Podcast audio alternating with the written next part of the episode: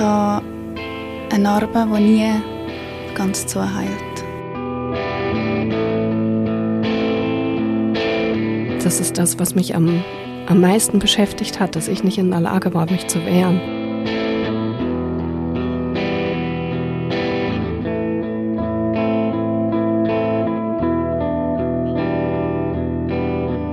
Das ist der Podcast Hashtag MichTu und in diesem Podcast erzählen Menschen von ihren sexuellen Übergriffen.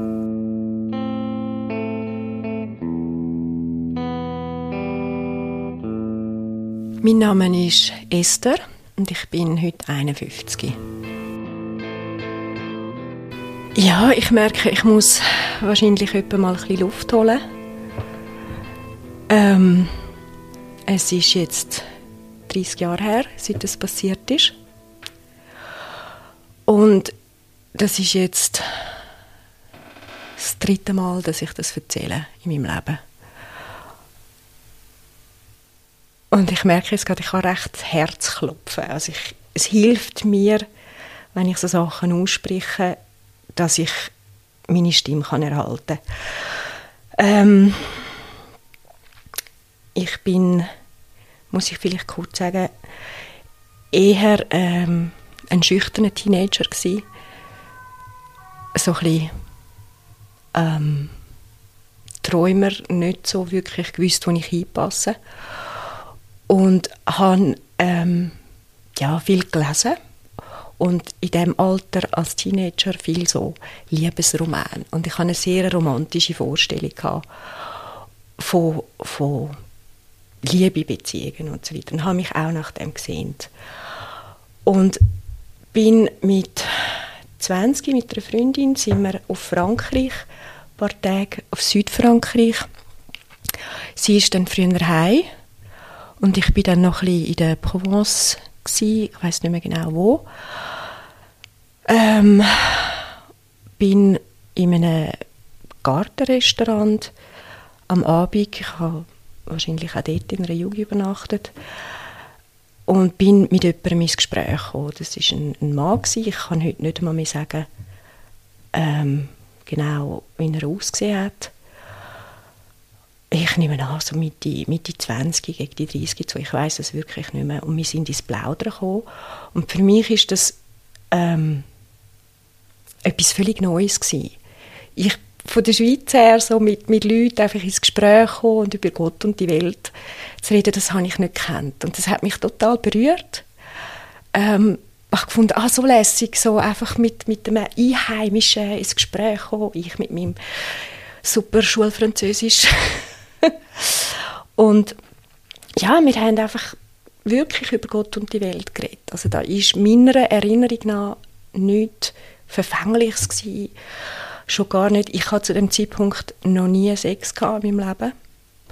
Es wäre mir nicht in den Sinn gekommen, irgendwie, irgendwie in die Richtung etwas zu denken. Also, ja, rückblickend mag das sehr naiv sein. Ich bin so naiv gewesen.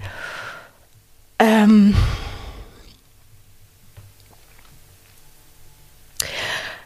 Und unter anderem hat er mir dann auch erzählt über Camargue und, und die Rösser und ähm, er hat dann irgendwann vorgeschlagen, wenn ich, weil ich, ja, das hat mega lässig getönt, wenn ich interessiert wäre, kann er mich mitnehmen, äh, mir die Weiden zeigen.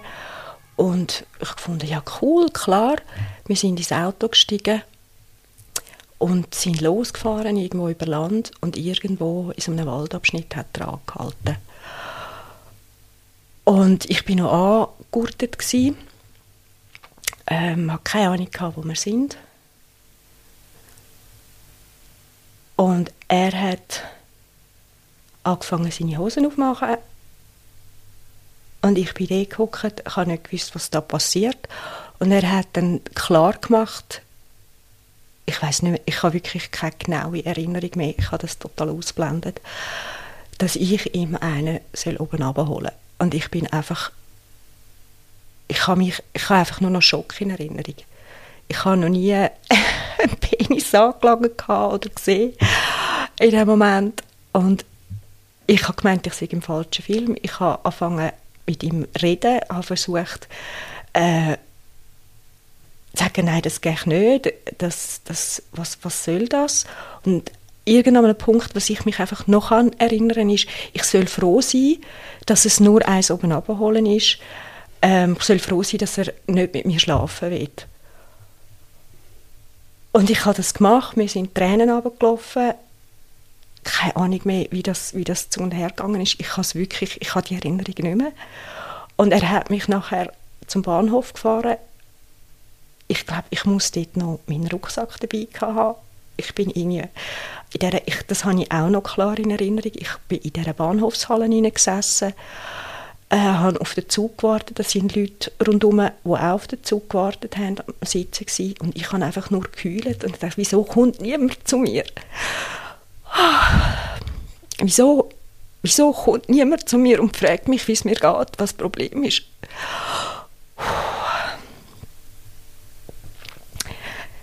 Ja, das ist meine Geschichte.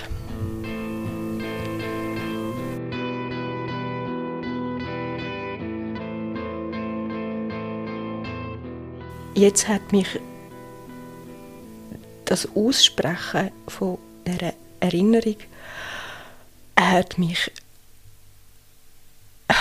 einfach durchgeschüttelt. Ich habe keine Luft mehr bekommen. Mein Körper hat angefangen zu reagieren und er hat einfach angefangen zu zittern. Und ich kenne das, das ist eingelagertes Trauma wo man am besten einfach wirklich den Körper zittern lässt, damit sich das wieder kann aus den Muskeln raus abbauen kann. Das ist jetzt gerade passiert. Ich bin sehr froh, dass ich mal da jetzt heute die Möglichkeit habe, dass ich mir selber erlaube, das auszusprechen. Eigentlich. Und ja, im Moment ist es schwierig. Es kostet mich Kraft.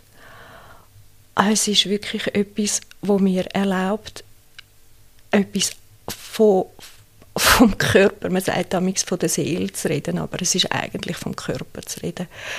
Die Seele hat jetzt einfach, glaube vermutlich mal all die Jahre das Beste da, um damit irgendwie umzugehen. Genau. Ich bin froh, dass ihr das macht, dass ihr die Plattform bietet, dass Frauen eine Stimme bekommen und dass die gehört wird. Ob mich jemand gefragt hat, wie es mir geht, auf das Ereignis bezogen. Ich habe mit hm, weiß nicht mehr genau, Mitte 20, ein paar Jahre später, ist nicht so lange nachher, ein paar Jahre später, bin ich in einer Beziehung gewesen, auch mit einem Franzosen. Und es ist beim ersten Mal Sex ist einfach schwierig gewesen. Und ich habe ihm die Geschichte erzählt, relativ oberflächlich, damit er das versteht. Ähm, und das ist das einzige Mal, gewesen, wo ich das erzählt habe. Und so mit hat gar niemand gewusst, dass das passiert ist und hat mich auch gar niemand können danach fragen, weil ich nicht habe darüber reden, gar nicht auf die Idee gekommen bin, darüber zu reden,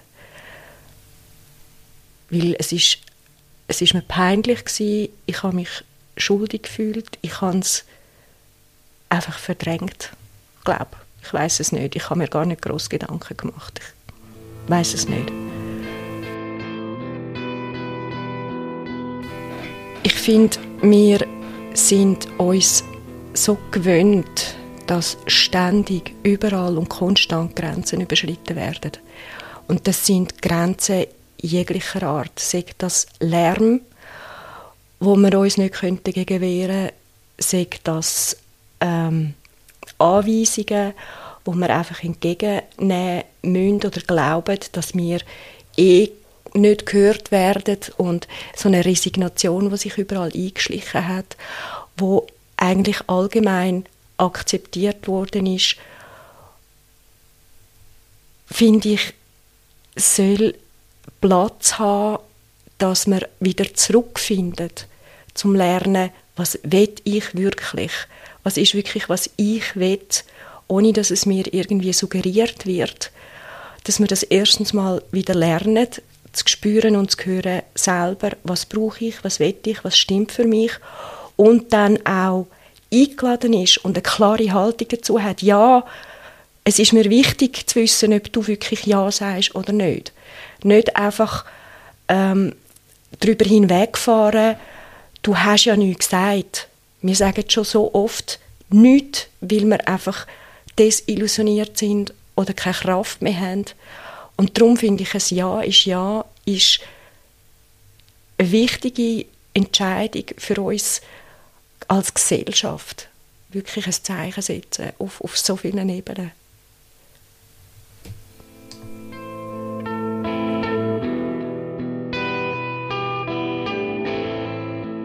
Wie fest mich der Vorfall vor 30 Jahren geprägt hat. Jetzt seit damals. Ich merke, ich, ich kann wie nicht darauf antworten. Ich habe das wie so tief vergraben, so verdrängt. Ich kann es wie nicht verlinken mit, mit, mit Situationen, gerade jetzt im Moment, ehrlich gesagt. Warum ich jetzt da mitmache, warum ich meine Geschichte erzähle nach so langer Zeit. Und für mich, was mir da gerade einfach in den Sinn kommt, ist, ich habe in all diesen Jahren immer wieder, wenn es irgendwo um das Thema von bei mir halt jetzt bezogen vor allem auf, auf weiblichen Missbrauch, aber auch auf, auf Kindsmissbrauch, sagt das in Spielfilm, sagt das in, in Zeitungsberichten und ich einfach jedes Mal gemerkt habe, da kommt, da kommt ein Schock, eine Wut und eine Handlungsunfähigkeit bei mir. Und wo, wo ich von dieser Aktion gehört habe, das hat mich so tief im Herz berührt, dass da plötzlich das Interesse da ist, dass die Geschichte gehört wird dass ich gemerkt habe, es ist Zeit, dass das jetzt ausgesprochen wird, dass das Raum überkommt. Und zwar einerseits für mich ganz egoistisch, für meine eigene Heilung, wo ich wirklich dankbar bin, was ich das jetzt da aussprechen. Aber auch mit dem Wunsch, dass es weitere Kreise möge ziehen, dass andere auch den Mut können finden in welchem Rahmen auch immer, sich nicht mehr zu verstecken und zu glauben, sie haben etwas falsch gemacht. Sie sind falsch, es ist ihre Schuld, wenn sie sich nicht haben können wehren in irgendeiner Situation, wo einfach nicht stimmig war. Und ich sage jetzt, stimmig klingt sehr, sehr mild und zart. Also da gibt es da gibt's dann das ganze Spektrum. Das ist der Grund, warum ich mich entschieden habe, heute zu reden. Ob ich immer noch das Gefühl habe, dass meine Geschichte oder meine, meine Bedenken, dass meine Geschichte nicht relevant genug ist für die Aktion, die ihr da durchführt. Und ich merke gerade, als du die Frage ausgesprochen hast, es berührt mich, weil mir einfach bewusst wird, weil ich jetzt wirklich 30 Jahre lang geglaubt habe, weil das kein physischer Sex war mit Körperkontakt, dass das nicht der Wert ist, das auch nur als Übergriff wirklich selber dürfen zu empfinden.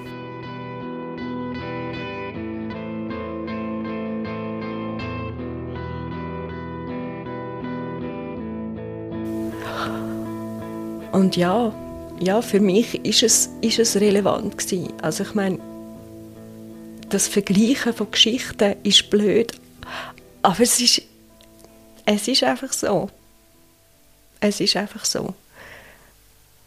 Und so die, die eigene, der eigene Schutz auch, das vor mir selber auch abzuspielen, um, um können, das in eine Schublade hineinzustecken, irgendwo in meinem Inneren spielt vielleicht dort auch noch mit, ich weiß es nicht genau. Aber sicher auch die ganze Medialisierung vom Thema, was, was, wirklich, was wirklich schlimm ist, plus aber auch immer wieder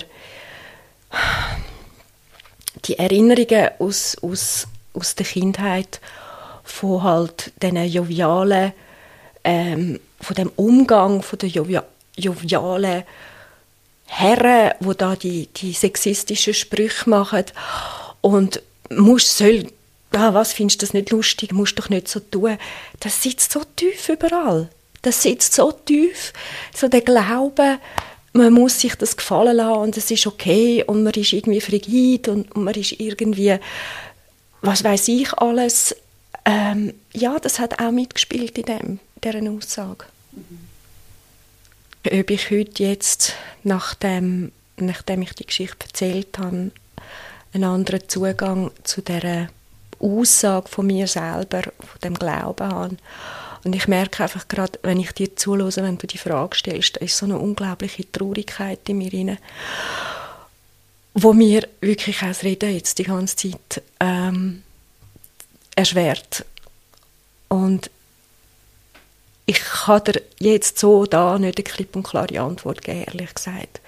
ich habe das Gefühl, ich muss das zuerst mal überhaupt ähm, verdauen, dass ich nach 30 Jahren da jetzt dem eine Stimme gegeben habe und dass das Raum bekommen hat. Und ich merke, es überfordert mich gerade ein bisschen die Frage.